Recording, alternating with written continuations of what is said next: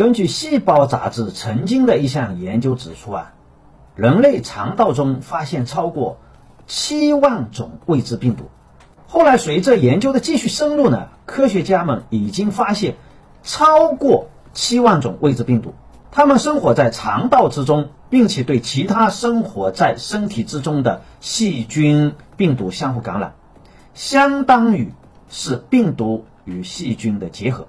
我们通俗的理解啊，就是这一些未知病毒在人体内相互交叉感染。那么这一项研究之中呢？是通过分析了来自二十八个国家的两万八千多个肠道微生物组的样本给出的结论。同时，科学家们还监视了人类肠道中超过十四万种病毒的完整基因组，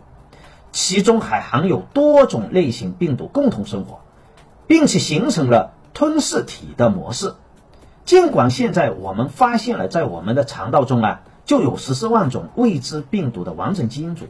但是可以肯定的说，只要研究继续深入，就会发现更多、更庞大的未知病毒数量。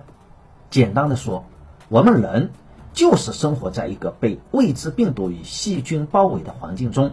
并且依靠自身的免疫系统和这一些未知的病毒细菌达成了一种平衡与和谐的关系。而当我们的免疫能力下降的时候，不论是营养不良、年纪老化、运动缺乏、精神压抑等等方面所造成的免疫力缺陷，就会没有能力维持这种平衡与和谐，于是我们就生病了。